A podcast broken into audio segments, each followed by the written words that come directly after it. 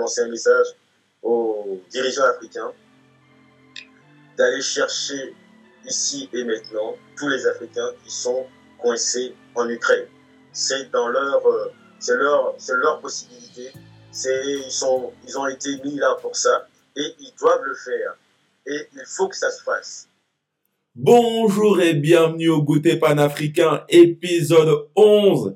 Alors on est vraiment très heureux de vous retrouver pour un nouvel épisode. Aujourd'hui on va traiter de la situation Ukraine et russe. Et tout, tout d'abord je voulais vraiment toute l'équipe du Goûter panafricain vous remercie pour euh, les énormes vues qu'on a eues euh, suite à la vidéo de Kémy Seba. On voit qu'on a eu beaucoup de commentaires, on a eu beaucoup de vues. Et ça c'est grâce à vous. Merci à vous. Euh, de, vous abonner et merci à vous de participer bah, à, la montée de la chaîne. Donc ça nous a fait vraiment plaisir et on va continuer dans cette lancée à faire encore d'autres reportages. Donc voilà, restez très connectés au goûter panafricain. Il y a beaucoup de belles nouveautés qui vont arriver. Aujourd'hui, je suis accompagné bah, des, des habitués de, de, de, de ce podcast. On a en haut à droite, on a Aton. Comment tu vas, Aton? Alors, il faut juste... à tous. Yes. Donc, euh, vraiment, euh, vraiment force et courage à tous. Hein. Donc, euh, et pour, cette, euh, pour ce podcast, on fait une petite prière chez nous. On dit Ankunja Seneb et voilà, ça avance encore de la force et euh, pour qu'on aille encore plus loin encore. Mais ok à tous. Très, très bien. Juste à côté, à gauche, c'est notre invité mystère, c'est Ashen Sout. Comment tu vas, Ashen Sout Alors, euh, merci encore une fois donc, de m'inviter. Euh, merci à mes compagnons à Thor, à euh, Thibaut et à toi. Donc, euh, tu m'invites euh, encore une fois à participer. Merci encore, Thomas. Bah, merci, à, merci à toi, c'est toujours un plaisir. Et en bas à gauche, on a le président africain Thibaut, le président pardon d'Africain du Monde, Thibaut Obou. Comment tu vas? Ah, Je vais très très bien. Merci Thomas, merci tout le monde. Hein. Merci à Kissou, merci à Ton pour votre vivacité, euh, on va dire toujours euh, dans, dans, le bon, dans le bon sens et dans le bon combat. Très, très bien. Et merci aussi nos auditeurs. Bien sûr, ils sont, ils sont de plus en plus nombreux. On, on vous invite toujours à vous abonner à la chaîne, c'est très important, à commenter, à partager aussi euh, le podcast. Alors, au sujet du jour, alors bien sûr, la chaîne, elle est tournée, c'est Goûter Panafricain, c'est tourné euh, pour le panafricanisme et le, la communauté noire. Mais aujourd'hui, on va s'intéresser à l'actualité, on ne peut pas passer à côté, c'est la situation Ukraine-Russie. Alors, qu'est-ce qui se passe en ce moment dans les médias francophones? On voit partout euh, que la Russie a envahi, a envahi l'Ukraine. Mais en fait, euh, il faut creuser un peu plus et euh, voir une vue, avoir une vue plus d'ensemble de la situation. Un petit résumé avant qu'on rentre dans, dans, dans ce podcast. Donc moi, j'ai, j'ai, la situation, elle démarre depuis très très longtemps, mais j'ai, j'ai voulu commencer à partir de 91 et surtout à partir du 25 décembre 91 où c'est la date de la fin de, de, de, de, l'URSS, en fait, de l'Empire soviétique, qui était dirigé par euh, euh Mikhail Gorbatchev. Et euh, le monde, en fait, était un peu coupé en deux. Il y avait le bloc Est et le bloc Ouest, on va dire l'Occident et le côté soviétique. Et donc, il y a la chute du mur de Berlin l'Allemagne a été coupée en deux, il y a la chute du mur. Le réformateur, donc Gorbatchev, à ce moment-là, va avec les États-Unis chercher à unir, en fait, à créer un monde plus uni où euh, il y a la hum, Russie, les États-Unis et aussi des pays d'Europe qui vont être, on va dire, qui vont créer une sorte d'union, une grande puissance. Ça, à peu près dans les années 90. Euh, sauf que la, la Russie, qui, qui, qui, qui, qui, n'est plus l'URSS, en fait, qui, qui devient à ce moment-là la Russie, elle, pas, elle perd dans, dans la bataille, en fait, elle perd des pays qui, qui, qui lui appartenaient, des pays soviétiques, dont il y avait aussi l'Ukraine. Ça, on en parlera euh, juste après. Quand, euh, quand les États-Unis et l'Europe et la Russie veulent créer cette union, il y a la Russie qui, qui est d'accord, mais qui émet juste qui demande juste qu'on n'envahisse pas ces anciennes, ces anciens territoires. L'OTAN, qui est le, qui est le, comment dire, le groupe, l'alliance militaire euh, créée en 1949 par euh, les États-Unis et des pays d'Europe, qui était un petit peu dirigée vers la Russie. L'OTAN euh, promet qu'ils vont, qui vont laisser tranquilles les, les, anciens pays soviétiques et qu'ils ne vont pas euh, qui vont pas les envahir. Donc là, pour l'instant, tout est bon, euh, tout paraît carré. Sauf qu'à partir des années 90, notamment en 99, l'OTAN commence à inviter la Pologne, la République tchèque et la Hongrie à la rejoindre. Alors que d'habitude, ils avaient dit qu'on on n'envahit personne, on, voilà, on, touche à personne. La Pologne, la Hongrie, la République tchèque, pour l'instant, ça ne dérange pas la Russie parce que euh, ce n'était pas leur pays euh, qui était dans, dans, l'Union soviétique. Sauf qu'à partir de 2004, et là on est avec le président euh, George Bush, qui est à la tête des États-Unis, George Bush déclare que la Bulgarie, l'Estonie, la Lettonie, la Lituanie, la Roumanie, la Slovaquie, la Slovénie intègrent l'OTAN. Et là, ça pose problème à la Russie qui, euh, qui explique, bah ça c'était surtout euh, la Lettonie, l'Estonie, la Lituanie, si je ne me trompe pas, qui faisaient partie euh, des pays soviétiques. Et à ce moment-là, la Russie parle de trahison. Et c'est à ce moment-là que s'enveniment les affaires, s'enveniment, la, la situation s'envenime. À partir de 2000, 2003 et 2004, il y a l'Ukraine et la Géorgie qui font, il y a des mouvements qui sont pro-occidentaux qui éclatent dans ces deux pays. La Russie intervient militairement dans ces deux pays. Et en 2013, il y a, en Ukraine, il y a une, manifestation qui va, être, qui va être très très célèbre, qui s'appelle la révolte de Maiden, où euh, le, président qui était à l'époque pro-russe, le président ukrainien Viktor Yakonovitch, euh, va, va être destitué de ses fonctions. Et à ce moment-là, l'Ukraine se rapproche dangereusement bah, de l'Occident et de l'Europe. Et ça, euh, la Russie est contre, et c'est à cause de ça que cette situation, on en arrive à peu près à cette situation où bah, la, Russie la Russie part en guerre parce qu'elle estime qu'elle a été trahie par l'Europe, l'OTAN, les États-Unis, et qu'ils n'ont pas respecté les règles du contrat, et ils veulent bah, défendre leur territoire. Je voulais avoir, euh, après ce, bref résumé, je voulais avoir votre, avis sur cette situation Ukraine-Russe. Et euh, bah voilà, commencer déjà avec cette première question très simple. Qu'est-ce que vous pensez de cette situation, l'Ukraine et la Russie? Je vais commencer par Hachensout, euh, qui va démarrer. Ensuite, je vais passer la parole à Thibaut et euh, à Aton. Bah merci Thomas pour cette introduction. C'est vrai qu'on s'y perd. C'est-à-dire pourquoi? Parce qu'il y a beaucoup, beaucoup d'informations autour de la Russie, l'Ukraine, et ces informations-là sont issues à la fois donc euh, de ce qu'on appellerait donc les médias euh, officiels, hein, mm. hein, euh, les médias qui acceptent de dire et de reprendre à foison donc les, les théories hein, et puis les positions des, des États, des gouvernements. Et là, on a un petit peu de mal à s'y retrouver. Donc, encore une fois, merci pour ce résumé. On est à se dire, est-ce que Vladimir Poutine est de glace? Apparemment non. Si c'est vraiment attesté que euh, les propos qu'on lui prête sont vraiment les siennes, pour moi, on est dans la normalité des choses. C'est un humain comme un autre et un chef de gouvernement. Il a un État protégé, il a une souveraineté à sauvegarder. Donc regardons l'histoire se faire sous nos yeux et non pas regarder les actualités officielles, défaire l'histoire sous nos yeux. Voilà, c'est le début. Très très bien. Euh, très très bien. Alors, je vais passer la parole à Aton, savoir euh, qu'est-ce qu'il pensait de cette situation Ukraine-Russe, et, euh, et, ensuite je passerai la parole à, à Thibaut. Et notamment, bah, ce que vient aussi de dire Hachensout sur la position de Vladimir Poutine sur sa déclaration je suis toujours orienté vers le mien, donc j'espère qu'on en parlera. Bien sûr. Mais euh, c'est vrai que pour introduire ça, c'est euh, moi je suis toujours en géopolitique. J'espère, je pense que Poutine c'est la personne de l'année 2022 euh, parce que un, il montre un caractère fort euh, face à l'Occident. C'est, je pense, l'un des seuls blocs euh, avec la Chine en alliance qui peut s'opposer à l'Occident aujourd'hui. Il n'y en a pas d'autres. Je pense que l'Afrique, on n'en parlera pas l'Amérique du Sud non plus. Euh, et euh, pour ça, je, je, considère que je considère qu'une seule chose, c'est que on considère que les puissants. Ce monde ne considère que les puissants. Euh, si vous avez l'arme atomique chez vous, on va vous respecter. Si vous avez des ingénieurs ou des, des, personnes orientées qui protègent son pays, on va vous respecter.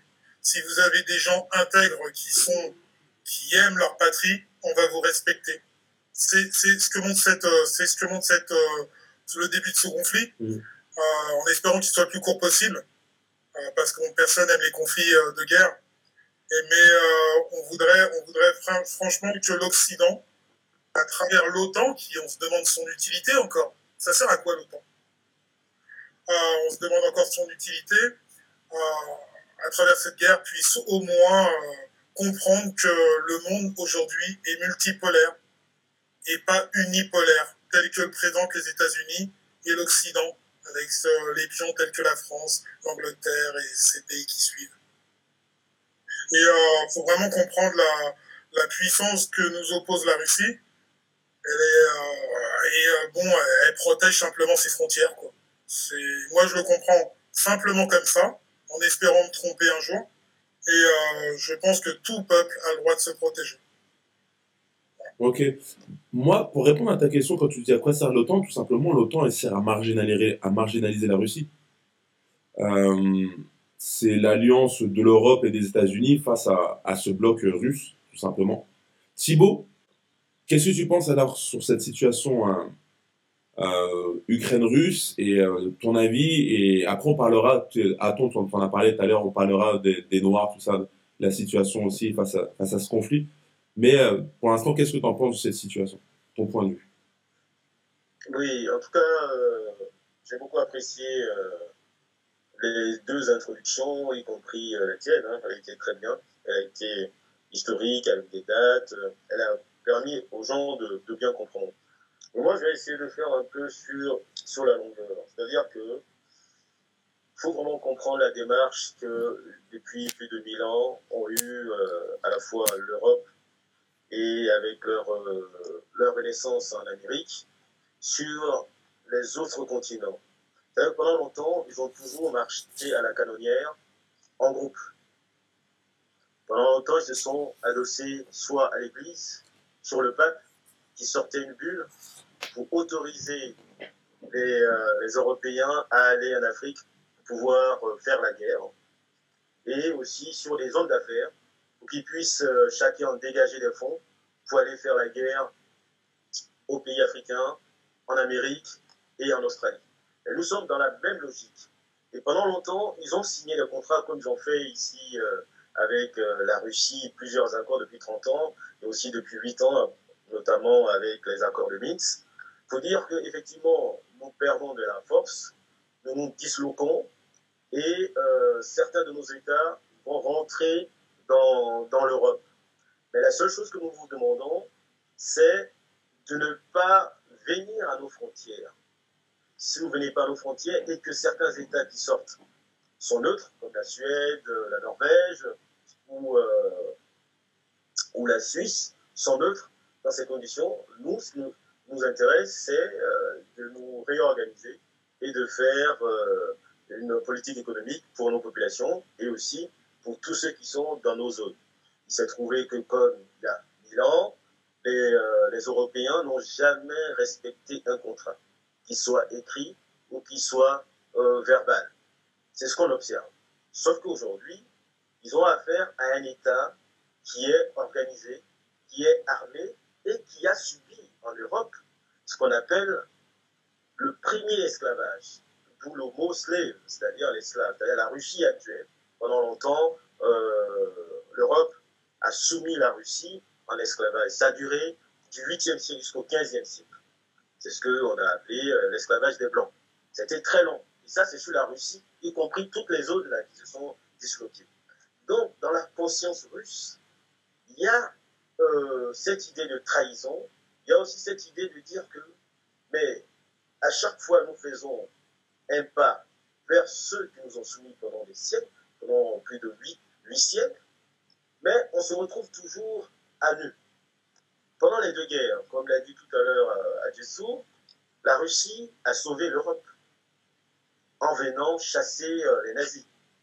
Aujourd'hui, ces mêmes nazis se sont reconstitués et ils sont en Ukraine, juste en face de, la Russie, pour faire la guerre euh, à la Russie. Alors que c'est la Russie qui a chassé ces nazis de l'Europe et qui a permis à l'Europe de se réorganiser. À tel point que dans les rues euh, françaises, vous avez euh, Avenue de Stalingrad, Avenue de ceci, cela. C'est en l'honneur de ces personnes qui ont perdu leur vie pour venir défendre l'Europe en toute honnêteté. Donc pendant longtemps, les Russes ont été vraiment l'un des pays, on va dire, on dit souvent qu'en politique, bon, c'est souvent un monde, un monde un peu très vache, un monde des coups tordus, mais sur un siècle, on a vu que la Russie a été vraiment loyale dans ses accords, dans ses agissements, et puis dans les soutiens au peuple en révolution. Cuba, euh, pratiquement euh, toute l'Afrique, c'est-à-dire l'Angola, euh, les Cap-Verts, Mozambique, Zimbabwe, l'Afrique du Sud, tous ces pays, l'Algérie, si tous ces pays sont aujourd'hui indépendants, ils ont eu un concours russe pour être indépendants. Donc je pense qu'aujourd'hui, avec la désinformation comme l'a si bien dit dessous, les euh, télévisions euh, européennes en général sont tellement habituées à une désinformation qu'ils ont poussé cette désinformation à outrance mm. en interdisant les chaînes russes. C'est-à-dire que si on considère qu'il faut une information fluide, ben, il faut deux voies. C'est-à-dire que nous regardons les images de la Russie, on regarde aussi les images qui sont ici, et on compare pour voir mais vient effectivement euh, la vérité. Mais on se rend toujours compte qu'à chaque fois qu'il y a un conflit, notamment, on se rend compte qu'en Irak, mais on a un seul point de vue. Ouais. Un seul point de vue. CNN, CNN, CNN et CNN. Oh, euh, là, récemment, en, en Libye, on avait quoi? RFI, RFI et RFI.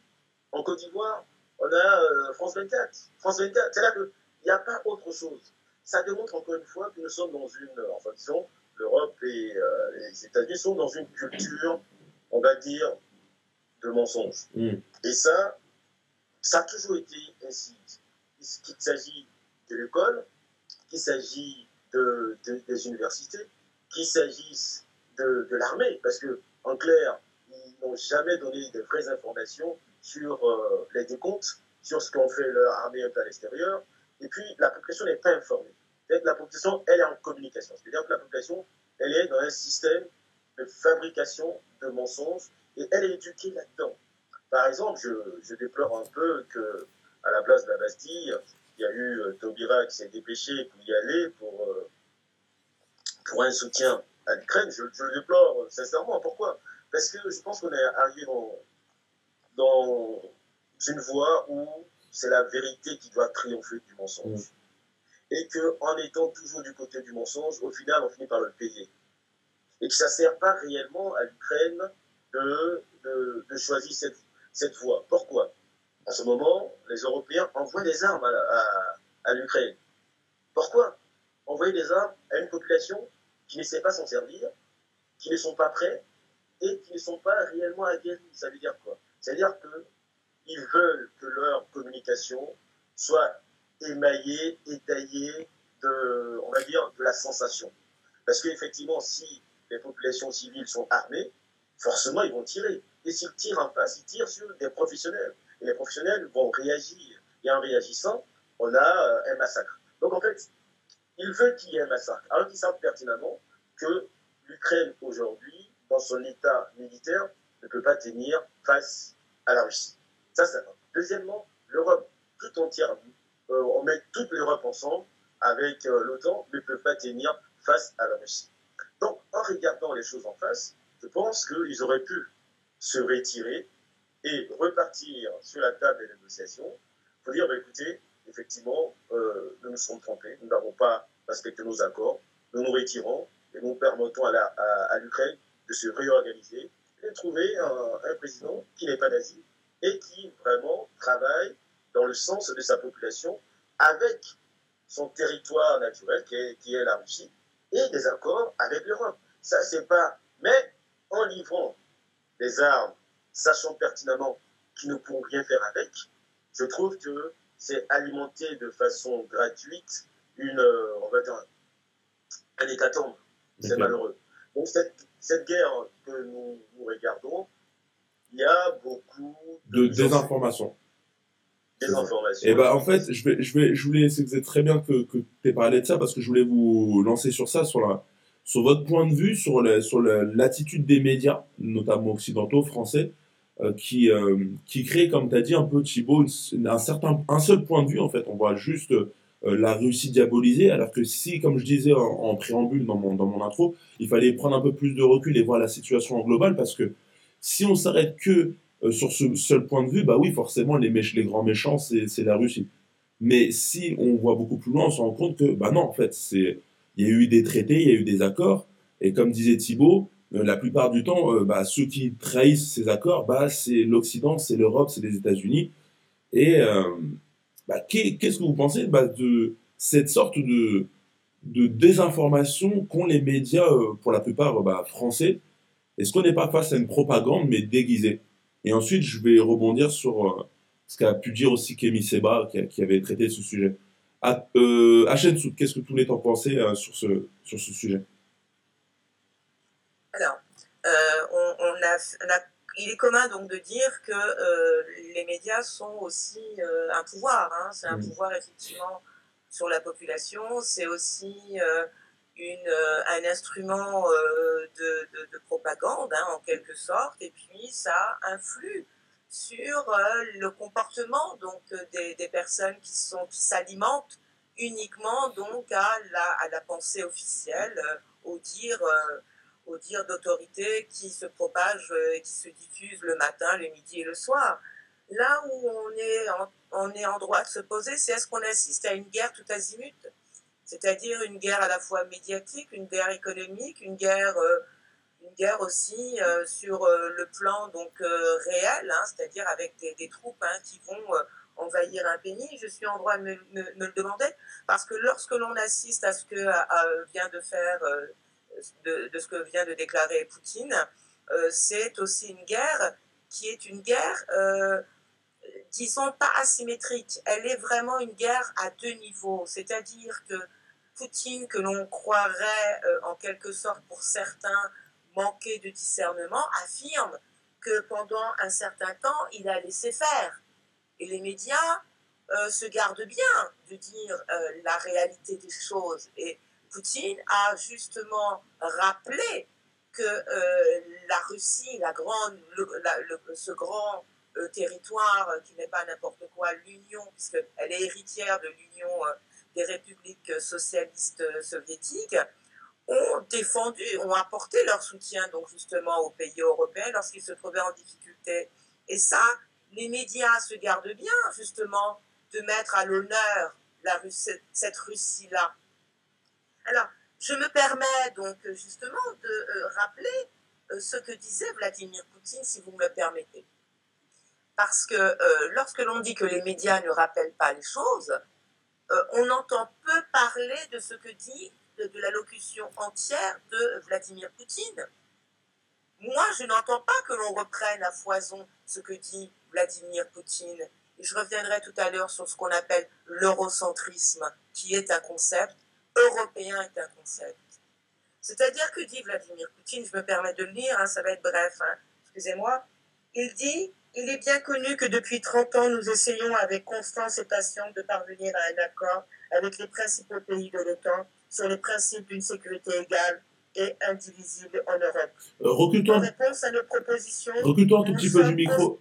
Recule-toi un tout petit peu, s'il te plaît, du micro. En réponse à nos propositions, nous nous sommes constamment heurtés, soit à des tromperies et à des mensonges cyniques, soit à des tentatives de pression et de chantage.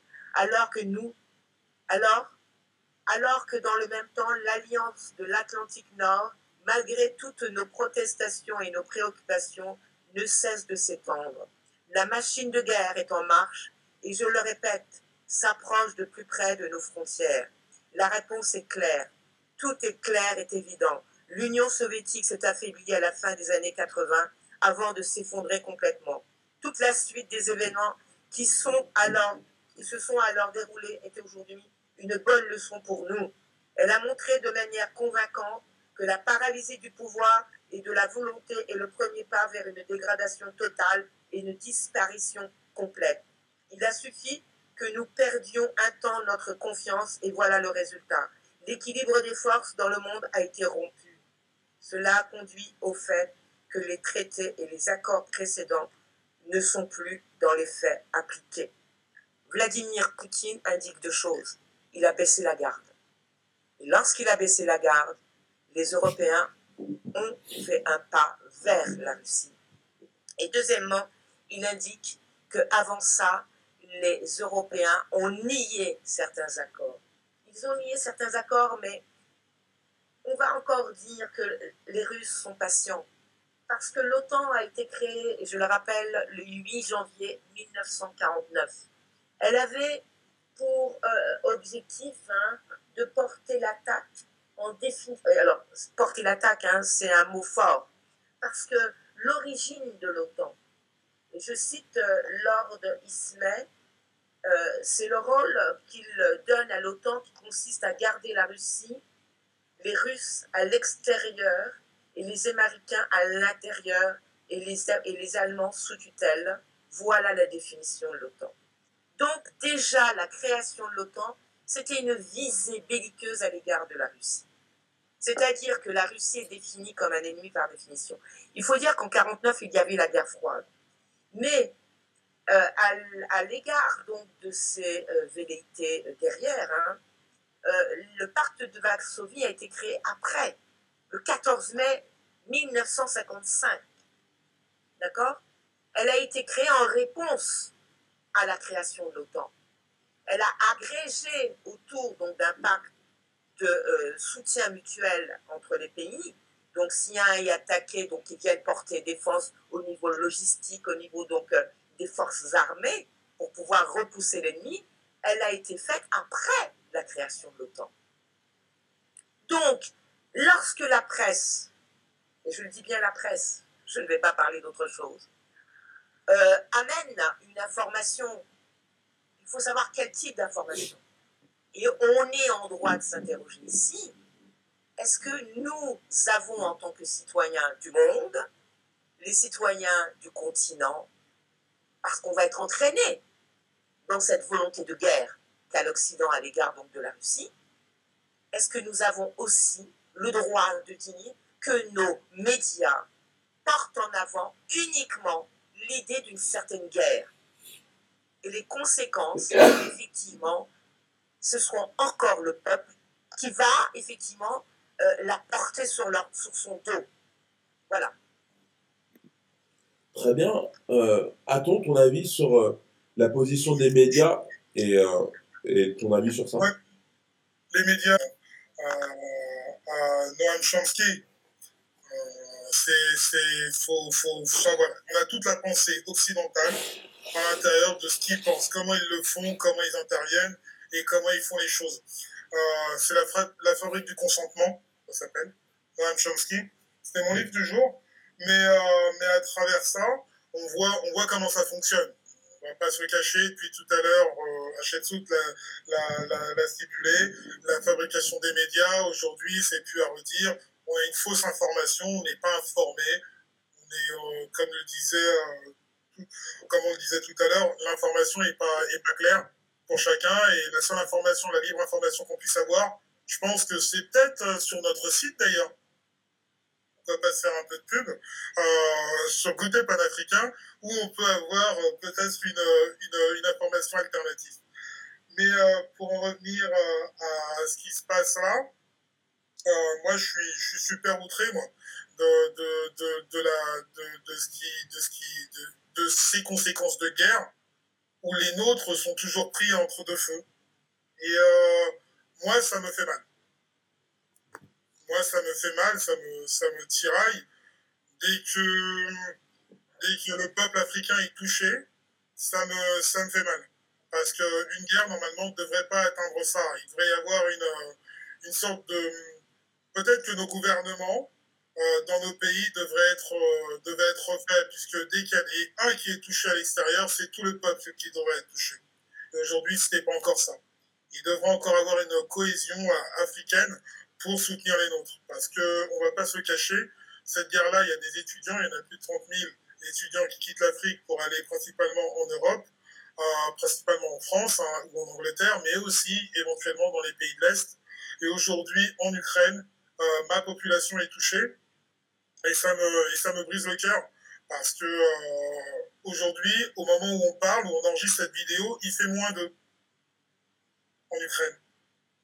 Et aujourd'hui, notre population dort dehors parce qu'il n'y a plus de bâtiments solides pour les accueillir. Voilà, c'est ça qui me, qui me brise le plus le cœur. L'OTAN puisse exister, puisse faire son économie derrière. On sait que c'est le mafieux américain qui est derrière. La Russie aura quoi s'abriter, mais nous, non. C'est ça qui me touche. C'est très vrai ce que tu, ce que tu, ce que tu, ce que énonces parce que, effectivement, actuellement, il y a il y a beaucoup il y avait des Africains en Ukraine et euh, il y a beaucoup de vidéos qui tournent sur Internet comme quoi euh, les autorités ukrainiennes leur empêchaient en fait de passer la frontière pour aller dans des zones sûres, enfin c'est de sécuriser et laisser passer euh, les, Ukrainiens à leur place. Alors j'ai vu d'ailleurs j'ai vu un document comme quoi il y avait Alassane Ouattara et, et d'autres présidents africains qui s'offusquaient de, de cette situation. Mais est-ce que ça va changer les choses? Mais je suis surpris, Thomas, on peut se poser la question, mais pourquoi il n'y a pas une cohésion africaine? On est sur côté panafricain. Panafricain, ça veut dire ensemble. Pourquoi il n'y a pas, le, je sais pas, la Côte d'Ivoire qui envoie un avion amené par le, Ghana? euh, en soutien par le, par je sais pas, d'autres, d'autres puissances africaines qui puissent envoyer trois Boeing, ça coûte rien, trois Boeing dans un, dans un pays voisin, on remet tous nos ordres partisans là-bas, on les renvoie en Afrique, mm. il reste 15 jours, on leur explique la situation, et dès que ça ira mieux, on les, on les renvoie pas même en Europe. Pour moi, je ne veux pas les renvoyer en Europe. Qui reste en Afrique La bonne éducation, on l'aura contre nous. On l'aura contre les Africains. C'est pas normal qu'il y ait des Africains qui ne maîtrisent pas l'Est de l'Afrique, comme qu'il y ait des Africains de l'Est de l'Afrique ne maîtrisent pas le Sud de l'Afrique.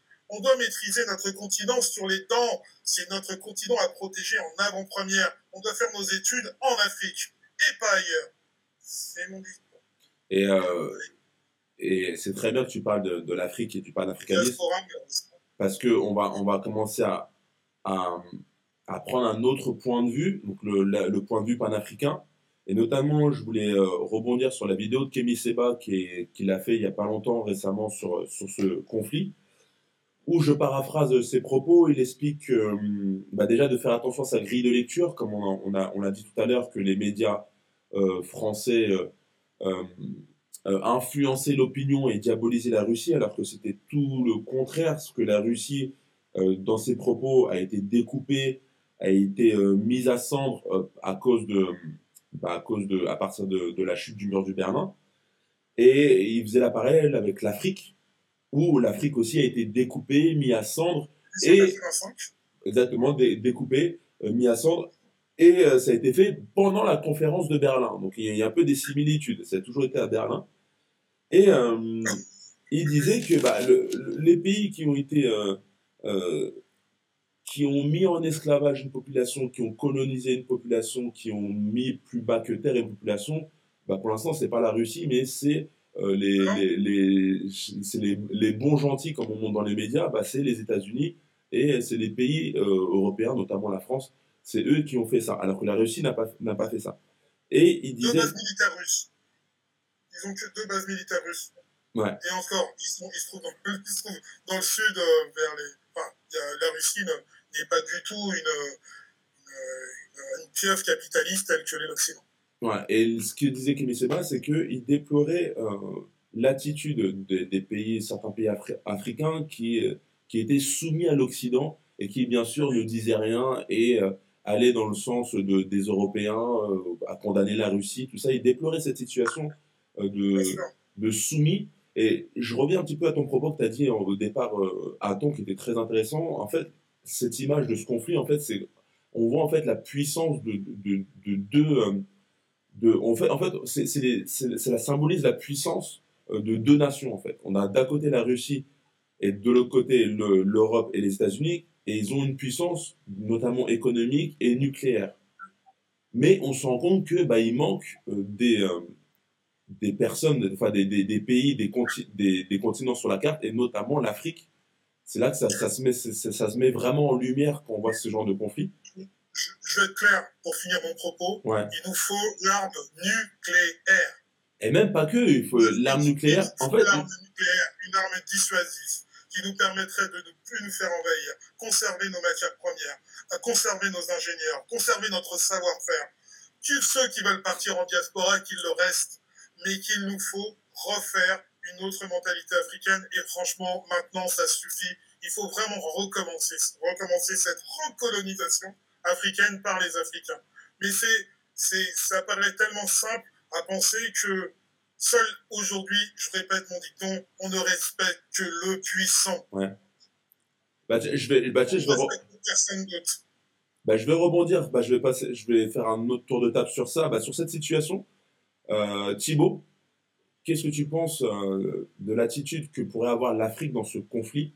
Et est-ce que tu es, assez d'accord sur les propos de, de Hatton, comme quoi euh, bah, les pays africains, au lieu d'être à chaque fois dans le sens de l'Occident, devraient euh, peut-être prendre un pas de, recul et se concentrer sur eux-mêmes, et notamment acquérir une certaine puissance, que ce soit nucléaire ou économique, pour peser dans, dans la balance du monde? Qu'est-ce que tu en penses de cette situation?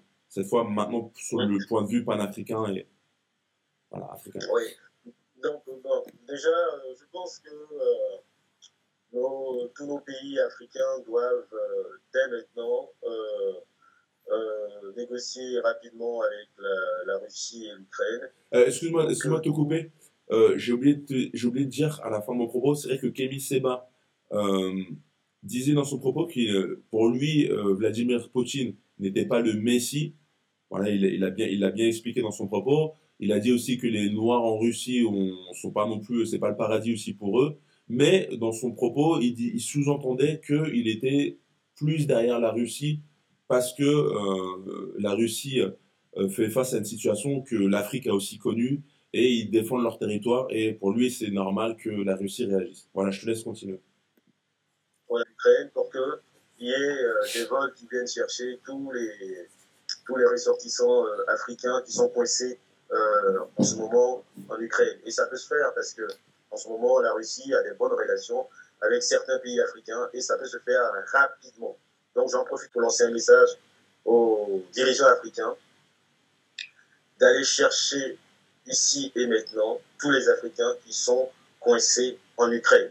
C'est dans leur, euh, c'est leur, c'est leur possibilité. C'est, ils sont, ils ont été mis là pour ça et ils doivent le faire. Et il faut que ça se fasse.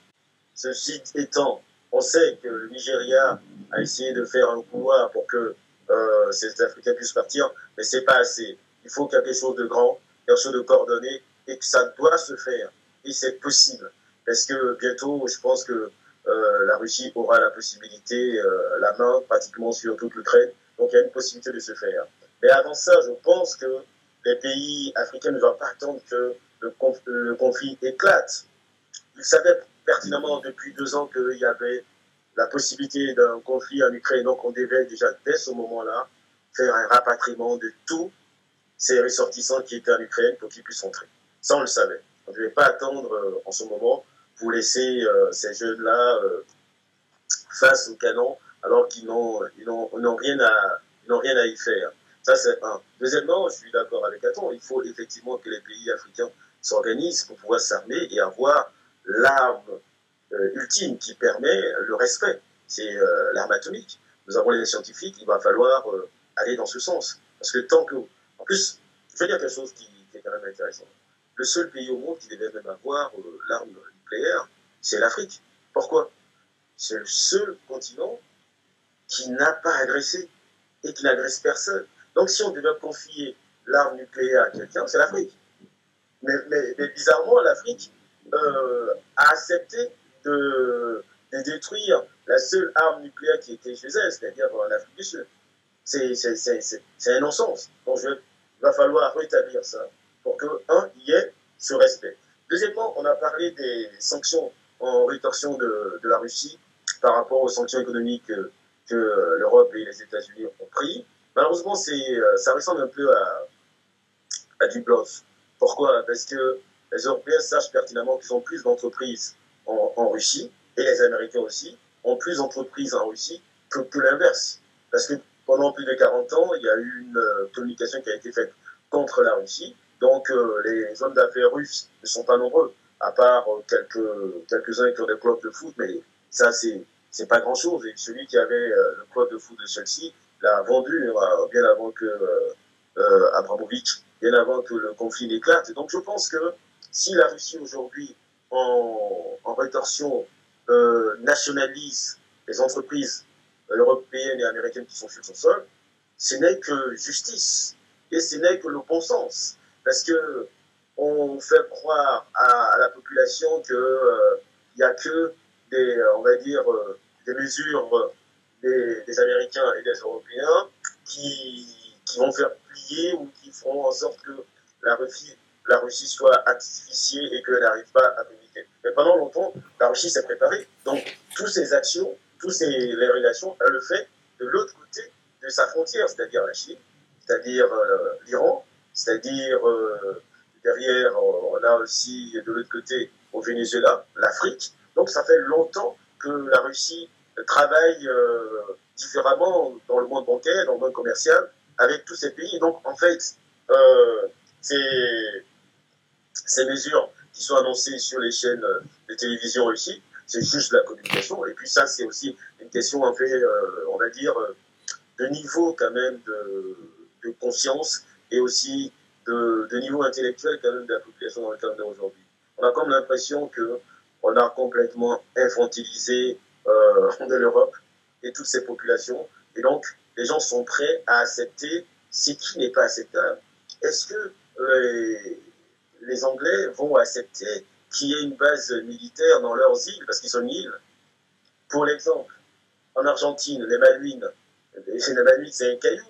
Euh, les Anglais ont pris euh, des avions pour aller bombarder l'Argentine, parce que l'Argentine avait dressé un, drapeau sur l'île de Malouine, qui sont vraiment ces îles hein, du, point de vue territorial. Mais ils ont bombardé l'Argentine pour ça, alors qu'ils sont très loin de tout ça. C'est pareil pour toutes les îles qui sont, euh, euh, sur le continent africain, qui sont occupées par, euh, par l'Angleterre. Vous avez l'île comme Ascension, l'île Saint-Hélène, qui sont occupées à 100% par les, par les Anglais. Mais ça, il n'y a pas, il réellement d'informations sur ce sujet. C'est-à-dire que on a comme l'impression que les choses ne peuvent marcher que dans un sens. Mais non, il va falloir que les gens, les populations se réveillent, se disent, mais euh, qu'on nous, nous, clarifie les choses, qu'on nous dise réellement ce qui se passe. Qu'est-ce qui se passe Et donc, je rebondis sur, euh, sur les médias. Malheureusement, ici, les médias ont fait un choix. Ils ont fait un choix de jouer, on va dire, la cinquième colonne de, euh, on va dire, de, l'armée. Ils ont fait un choix d'accompagner euh, l'armée dans la désinformation et de, faire en sorte que la population ne puisse pas réellement choisir, faire un choix. On, leur, euh, on les met dans un couloir d'information, enfin, on les met dans un couloir de communication, et ils restent dans ce couloir de communication jusqu'à ce que euh, fassent des gaffes. Et les gaffes, ce que j'appelle gaffes, c'est toutes les, euh, les, manifestations qui sont dans les rues en ce moment, un peu partout, qui, donnent, qui, donneraient l'impression que euh, euh, l'Ukraine a raison. Mais, mais non, l'Ukraine n'a pas raison. Et les États-Unis non plus n'ont pas raison. Regardez par exemple les États-Unis. Ils ont été capables de bombarder leur propre population à tout ça. Leur propre population, ils ont bombardé leur propre population. Pourquoi? Parce que la population, ils ont senti que la population, elle était économiquement stable, viable, organisée. Attends, attends, t'as pas précisé leur propre population qui était noire. Faut, faut, faut, faut le dire. T'as oublié de dire qu'elle était noire aussi, cette population. Je pense pas qu'ils auraient. Non, c'est-à-dire que c'est pas, non, c'est pas un oubli. Ah, ok. C'est pas un oubli. C'est juste du droit international. C'est pas un oubli. C'est pas un oubli. La propre population, parce que déjà, bien avant que les Européens arrivent au XVIIe siècle, il n'y avait que les Noirs de ce côté-là, il n'y avait pas de Blancs. Donc, euh, le problème ne se pose pas du tout. Mais ça veut dire qu'à partir du moment où un État bombarde sa propre population pour une question de racisme, que voulez-vous attendre qu'elle puisse faire ailleurs? Vous voyez? Donc moi je pense qu'aujourd'hui, il faut que nous donnions, c'est pour ça, Aton l'a si bien dit, il faut que le goûter euh, panafricain donne les bonnes informations à, à, tout le monde et à nos publics qui nous suivent pour dire, mais écoutez, aujourd'hui, le monde est en train de changer nos yeux.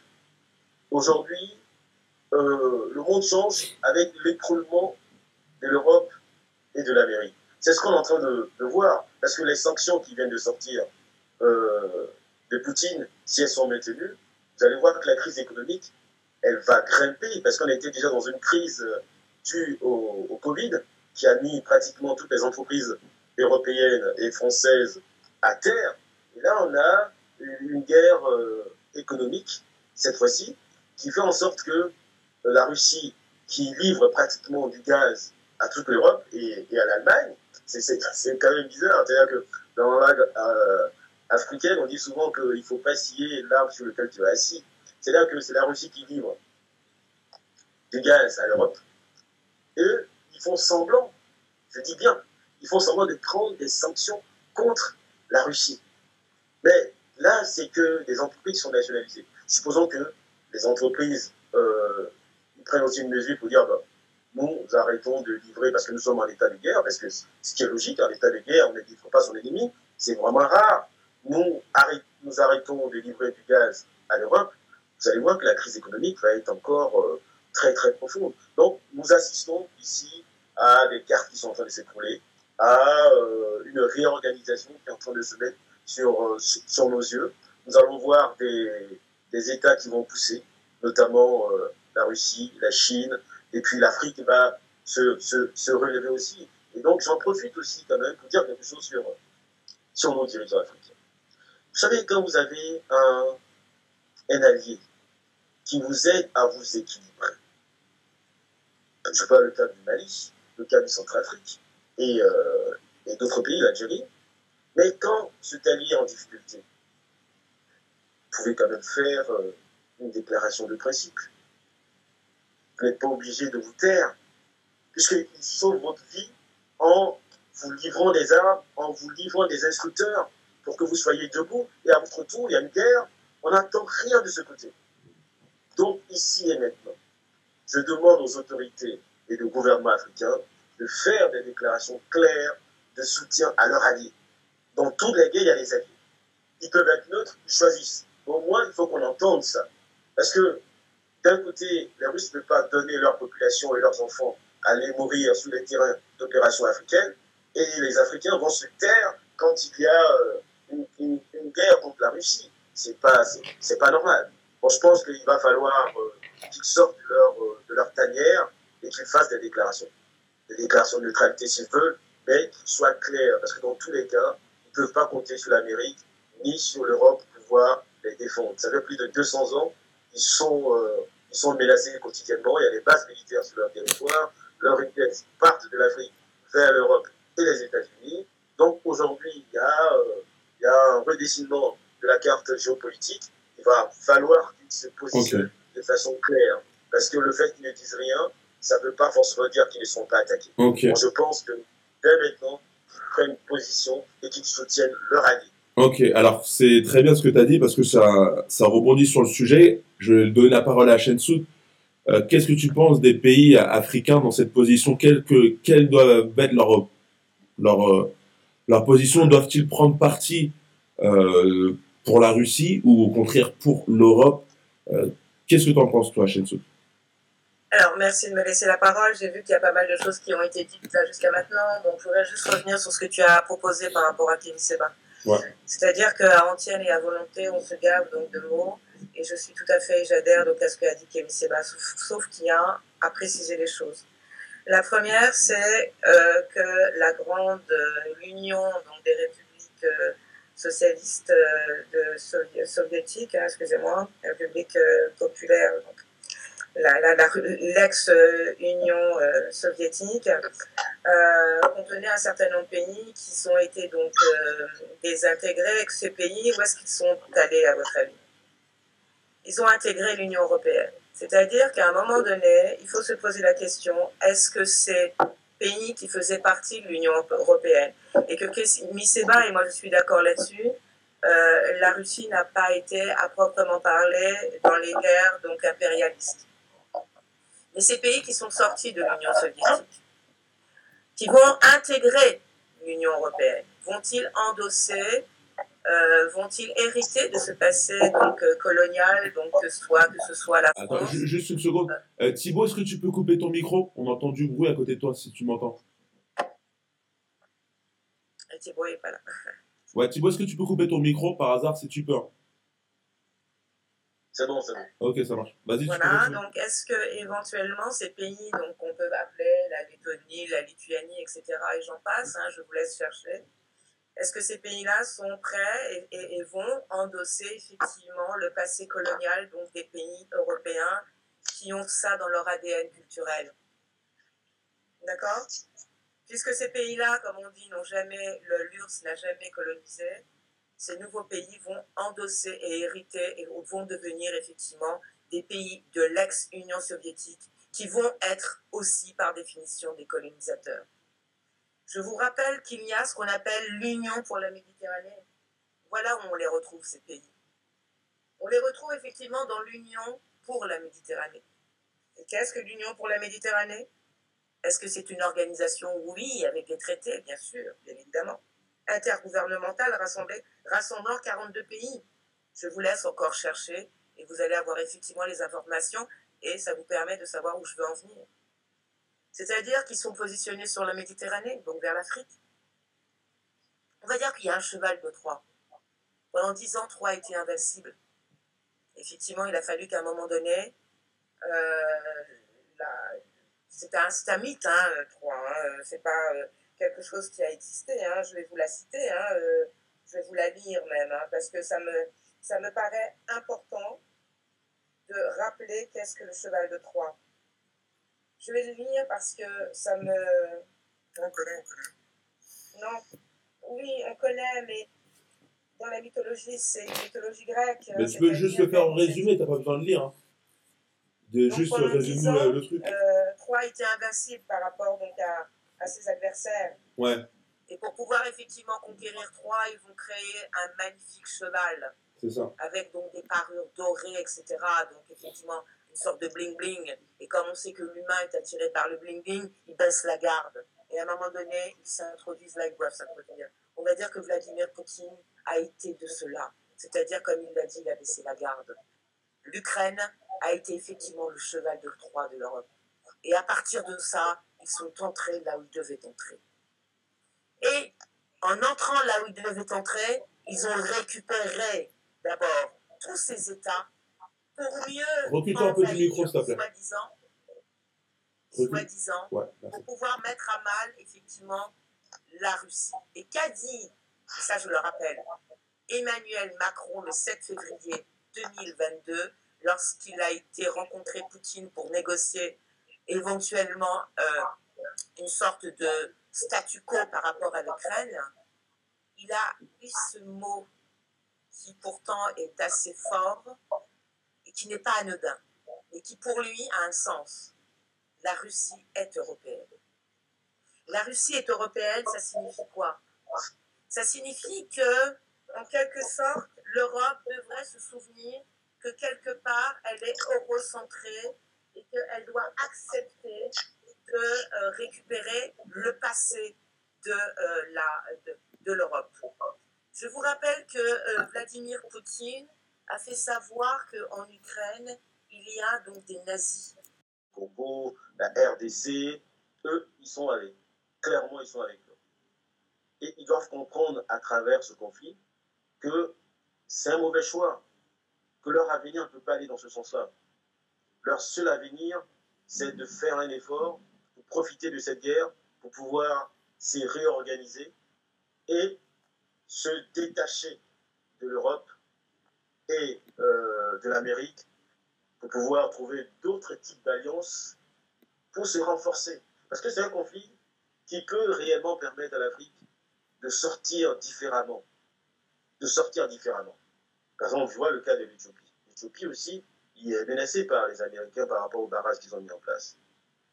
C'est-à-dire que les Américains soutiennent l'Égypte pour pouvoir attaquer euh, l'Éthiopie.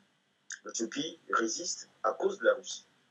Donc tous ces pays qui sont soutenus par la Russie, il n'est pas normal qu'ils font et qu'ils fassent semblant de ne rien voir et de ne rien attendre. Parce qu'au final, faut se dire les choses, hein, si, supposons, c'est une supposition, mais je ne pense pas que ce soit le cas, supposons que le cas russe soit réglé. Mais euh, euh, l'étape suivante, c'est quoi? C'est d'aller raser l'Afrique. Parce qu'ils l'ont déjà, l'ont déjà fait de toute façon. Là, ils vont le faire même sans, euh, sans, sans, défense, puisqu'il y a déjà des, des, bases militaires qui sont, qui sont positionnées. Il suffit donc de donner l'ordre et puis les gens ils, agissent. Hein. Je vous signale qu'il y a une base qu'on appelle la base de Guiro Garcia, qui est au nord de Madagascar, c'est une base, tenez-vous bien, où il n'y a pas de noirs. C'est que si tu es militaire anglais noir ou noir euh, africain-américain, tu ne mets pas les pieds sur la base de Garcia. Pourquoi? Donc, si, si on a ce genre de faits qui sont vraiment prêts pour vous neutraliser à jamais, ce genre de conflit doit vous permettre de vous réorganiser. C'est vraiment, c'est-à-dire qu'il y a une carte qui est en train de se faire, donc on ne peut pas se jouer totalement neutre. Pourquoi? Parce que la neutralité ne vous éloigne pas de la guerre.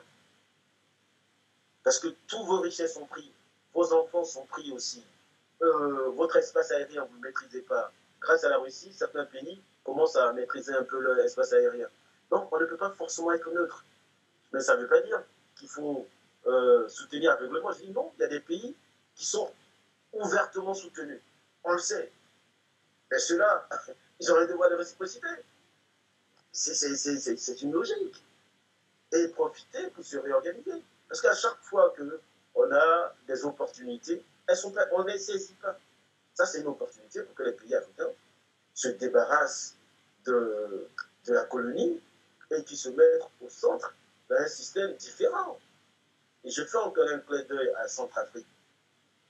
Et je dis aux, autorités et au président Touadéra de profiter de cette crise pour pouvoir ouvertement créer une banque autonome, créer une sécurité autonome et faire autrement. Là, il y a deux semaines, il a échappé à, euh, à une neutralisation. C'est-à-dire qu'il a failli, on a failli le, c'est la troisième fois, on a failli encore. Euh, voilà, l'assassiner. Mais qu'est-ce qu'il attend? C'est quoi cette stratégie de dire qu'on réfléchit Mais on réfléchit à quoi Qu'ils prennent l'exemple de cette guerre. Quelles sont les mesures qu'a pris l'Europe et l'Amérique Ils ont dit quoi? Les mesures sur l'économie. L'espace aérien est fermé aux, avions russes. Les banques, le shift, il est fermé aux, aux Russes. Mais attendez, ils n'ont pas attendu des milliers d'années pour prendre des mesures contre un ennemi. Donc je dis encore une fois au président Tondera, mais euh, ça sert à rien de se cacher parce qu'au final, c'est sa vie qu'on cherche.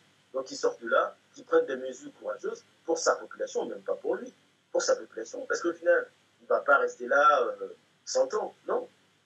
Donc euh, qu'il prenne des mesures pour protéger sa population. Et j'en profite aussi pour dire au, au gouvernement malien, mais nous sommes à une étape où les choses doivent se faire, et c'est maintenant. On ne peut pas attendre. Vous avez un conflit, qui se met. Mais profitez-en pour nettoyer vos écuries, nettoyer vos pays. Il faut en profiter. C'est-à-dire qu'il y a des opportunités qu'on a vues devant nous. Euh, le Covid, malgré tout ce qu'on peut dire, mais ce Covid devait permettre aux Africains de se repositionner militairement. On ne l'a pas fait. On a attendu que euh, ça soit encore euh, l'Europe qui, prenne des décisions et nous allons, nous allons suivre. on pourrait dire, bon, les présidents sont pas autonomes, ils n'ont pas tellement les manettes, mais il y en a certains qui ont les manettes. Il y en a certains qui sont, qui sont, qui sont autonomes. L'Éthiopie est bien autonome.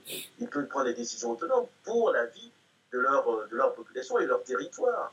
Donc on ne peut pas à chaque fois rater physiquement. Cette guerre doit permettre aux Africains de pouvoir se réorganiser et de tourner le dos aux pays euh, américains et aux pays européens. Donc c'est très très important. Donc pour revenir un peu sur ce que tu disais sur, euh, sur débat, effectivement, euh, l'analyse qu'il fait n'est pas mal parce que euh, quand il dit que ben, Poutine n'est pas non plus un, un, messie et que lui, il soutient, il ne soutient pas de façon aveugle, il serait bien que, effectivement, euh, ceux qui reçoivent de l'aide, je le réitère, de la Russie et de Poutine, qui font que aujourd'hui ils peuvent dire à la France de dégager, en contrepartie, ils doivent faire quelque chose. Par contre, il a dit quelque chose de juste tout à l'heure en disant que on va pas être encore les tirailleurs euh, euh, de, ces personnes. Donc, on doit saisir cette guerre. Vous dire, étant donné qu'on a déjà donné nos enfants pour la guerre des autres, cette guerre va nous permettre de garder nos enfants, de les former, de les sécuriser et de les mettre au défi pour qu'ils puissent nous montrer quelle est leur capacité d'inventer des armes nouvelles. C'est de ça qu'il s'agit. Alors, je vais reposer ma question parce que j'ai remarqué qu'il y a eu un bug au niveau de la vidéo. Ça n'a pas enregistré une partie. Je ne sais pas à quel moment. Donc, si ça a coupé au moment de ma question, euh, je vais la reposer et euh, je, couperai, euh, je, m'arrangerai au montage. À Soot, on est dans le futur. imagine quatre, scénario catastrophe, guerre mondiale, Russie contre Russie et la Chine contre les États-Unis et l'Europe quelle serait la position des pays africains dans cette situation? Est-ce que tu es un peu comme Aton qui, euh, lui, euh, préconisait plus la neutralité des pays africains? Thibault, euh, lui, voyait plus une opportunité dans le sens que, oui, il y a une guerre, oui, on doit aller du côté de la personne qui nous a tendu la main, donc la Russie, mais peut-être en évitant d'emmener nos enfants dans cette guerre, donc plutôt prendre cette opportunité, cette opportunité pour s'armer, ou euh, devenir plus puissante, mais pas forcément aller au combat. Toi, quelle serait ta, ta, ta position sur ce, sur ce point de vue? Et on terminera ce podcast avec, euh, avec ça. Alors, d'accord. Euh, moi, j'aime beaucoup la formulation, c'est-à-dire que tu as dit si on imagine. Donc, moi, je dirais j'imagine qu'il n'y a aucune guerre, tout simplement.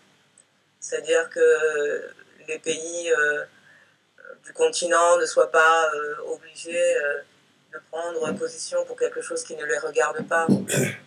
On est d'accord parce qu'ils sont tellement euh, désorientés. On, fait, disons, on, les pays européens, encore une fois, c'est un concept, font tout pour créer la confusion sur ce territoire-là, que finalement, ils ne sont jamais occupés, ils ne sont jamais afro-centrés. Hein, ils sont toujours à s'occuper de ce qui ne les regarde pas, en quelque sorte. Hein à un moment donné, il faudrait balayer euh, devant sa porte, c'est-à-dire regarder d'abord quels sont les problèmes qui nous concernent. Je voudrais dire qu'il y a deux, au niveau international et pour les Européens, deux points au niveau législatif qui, les, qui focalisent leur attention, c'est-à-dire le traité de Berlin et ensuite les lois d'abolition de l'esclavage. C'est-à-dire qu'on a le sentiment que l'Afrique n'est gérée que par ces deux, deux lois et ces traités-là, et ce traité-là. C'est-à-dire qu'en dehors de ça, c'est le désert complet. Comme je vous l'ai dit, il n'y a que deux traités pour lesquels on voit effectivement les pays africains, c'est-à-dire Ouagadougou, Mali et euh, Cotonou. Sinon, Ouagadougou. Ouagadougou, excuse-moi. Ouagadougou. Ouagadougou. Ouagadougou. Ouagadougou. Ouagadougou. Merci. Donc, il n'y a que deux pays. Donc, encore une fois, vous voyez qu'à quel point je suis à chaque fois que je parle de ce continent, euh, ça me porte euh, voilà, au trip. Et puis, par rapport à ce que tu as indiqué, c'est-à-dire, est-ce qu'on doit rester uniquement dans l'imaginaire? Je crois qu'à un moment donné, il faut revenir les pieds sur terre. C'est-à-dire qu'il y a quelque chose de fondamental. Kémy Seba a dit dans 4 ans. Et pourquoi 4 ans? Il y a encore des élections qui se dessinent. À partir de 4 ans, c'est déjà joué. Après, effectivement, comme c'est un quinquennat, on doit voter pour certains qui ont la possibilité. Ça veut dire quoi? Ça veut dire tout simplement qu'avec les deux paramètres que je viens de vous citer, traité de Berlin et abolition de l'esclavage, est-ce qu'il y a effectivement une porte de sortie? Si on ne se porte pas dans l'imaginaire, parce que comme je viens de le dire, je récuse cette posture-là. Je dirais simplement que Kémy Seba a raison. Pourquoi? Parce que les grands intellectuels dénient et renient ces lois-là. La loi d'abolition de l'esclavage, ne veulent pas le reconnaître. Ce n'est que des discussions à se tordre la tête. Prenez M. Bernard Lugan, pour qui effectivement il y a effectivement une sorte d'imposture. Hein, ça serait effectivement l'Afrique qui serait une, une imposture. À un moment donné, on se pose la question, l'Afrique est-elle toujours sous esclavage? Je dirais oui. Nous sommes sous esclavage économique avec le franc CFA. L'abolition de l'esclavage a été abolie par des lois. Il nous faudrait une autre loi pour abolir l'esclavage économique. Il faut monter en gamme au niveau des traités. Il faut monter en gamme au niveau des lois, au niveau international. Et dire ça suffit, qu'il y ait des accords et qu'on puisse prendre la posture de Poutine et de dire vous avez renié les accords. Vous avez renié les traités. Il y a des lois qui fondent mon territoire. Il y a des lois qui fondent la souveraineté. Et vous, vous les reniez. Et là, on peut parler de défense nucléaire. Mais lorsqu'on n'a pas ça, et qu'on n'a que le traité de Berlin les abolitions des lois qu'ils ont instituées, de quoi parle-t-on? De quoi parle-t-on? S'ils veulent faire la même chose avec la Russie, ils n'y arriveront pas. Parce que la Russie a des traités. La Russie a des armes nucléaires.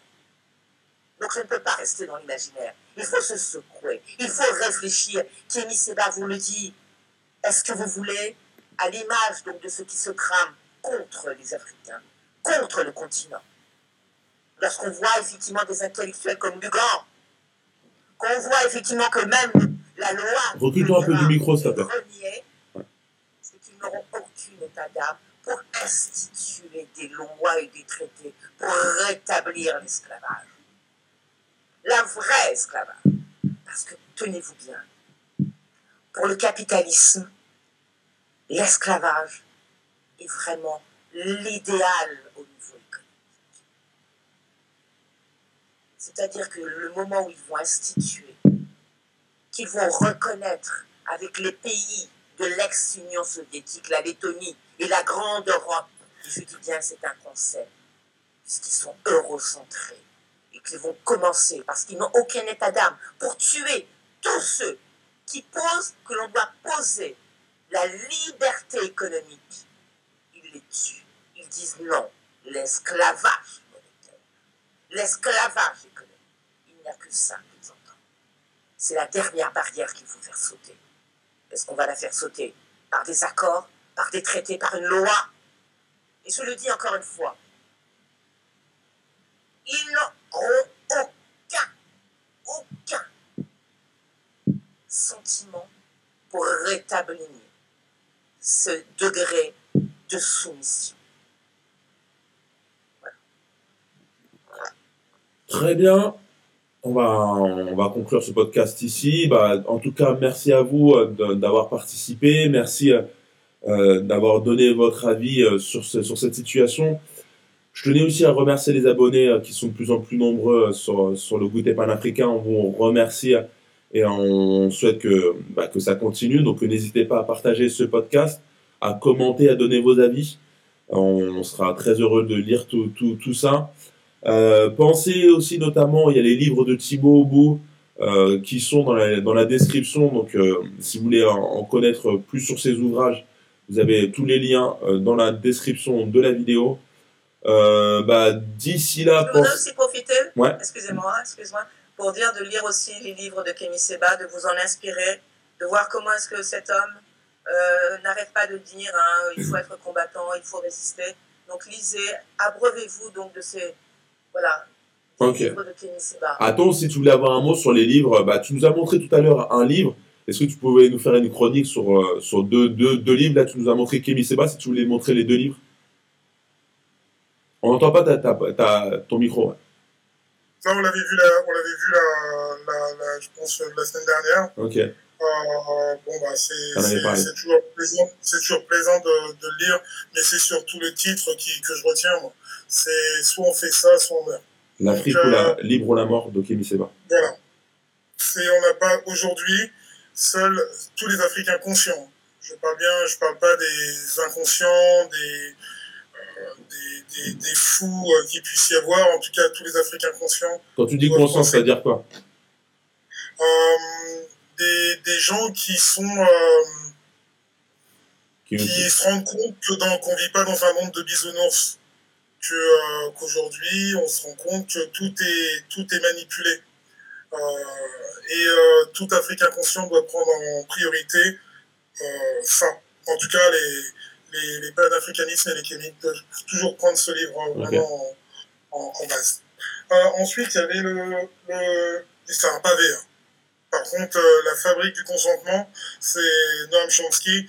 Ah, c'est super. Euh, alors, il y a combien de pages? On en est à 6, 750. Okay. 750 pages.